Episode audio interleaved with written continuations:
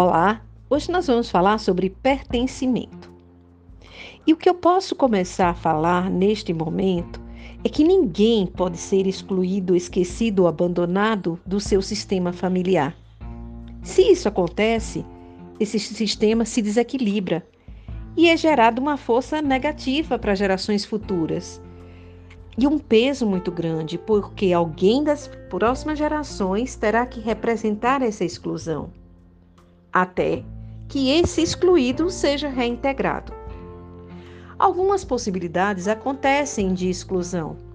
Por exemplo, mortes prematuras ou acidentais, que geram muita dor emocional, doenças mentais, doenças contagiosas, uh, alcoolismo, dependência química de uma forma geral, enfim, assassinatos, qualquer tipo de desequilíbrio que gere uma exclusão faz com que o sistema se desequilibre como um todo.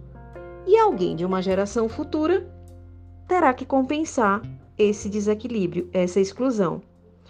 Então, todos nós, todos pertencem, independentemente do comportamento, da crença, da ética, Todos nós pertencemos aos nossos sistemas familiares e todos temos que ter um lugar, uma função, um valor, um direito, uma importância, independente do que quer que tenha acontecido conosco.